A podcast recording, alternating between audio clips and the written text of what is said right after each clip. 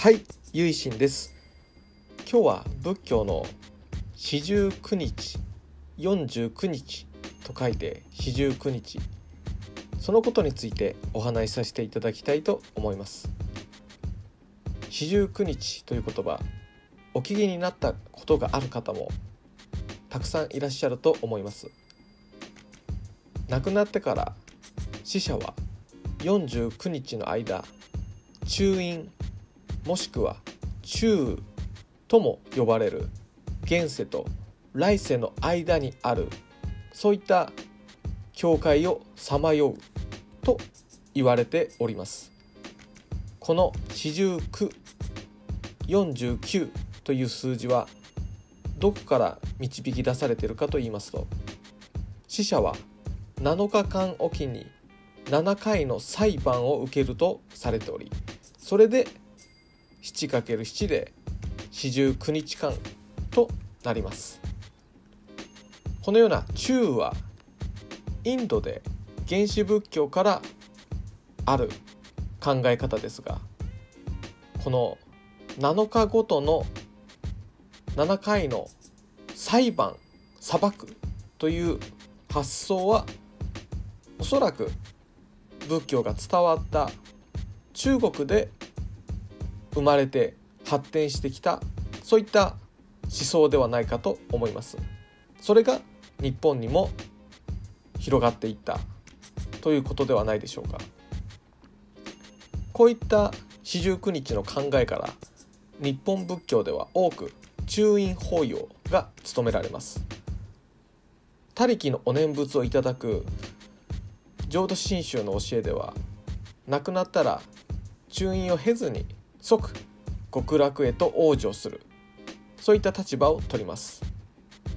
しかしそのようなお浄土の教えをいただく浄土教浄土真宗でも中陰の法要が営まわれます。それは一体なぜでしょうか？その理由の一つとして残された人たちが心身心を整理する時間が必要である。ということが挙げられると思います。大事なのがその四十九日ということを縁としてその時間その期間に区切りを設けるということです。中陰というのは決して亡くなった方だけが歩まれる。そのような時そのような旅路ではないでしょう。残された人たちも同じく共にその49日間を歩んでいます。それはその人がいない世界を引き受けていくための時間でしょう。それは大切にしていきたい時間です。今日は四十九日そして中陰の法要の意義について改めて考えてみました。最後までお聴きくださりありがとうございました。合唱何万タブ？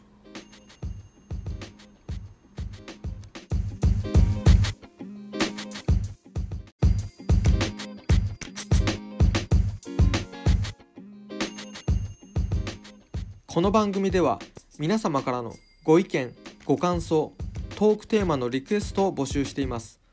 宛先は概要欄にある僕の Twitter アカウントまでリプライや DM でお待ちしております。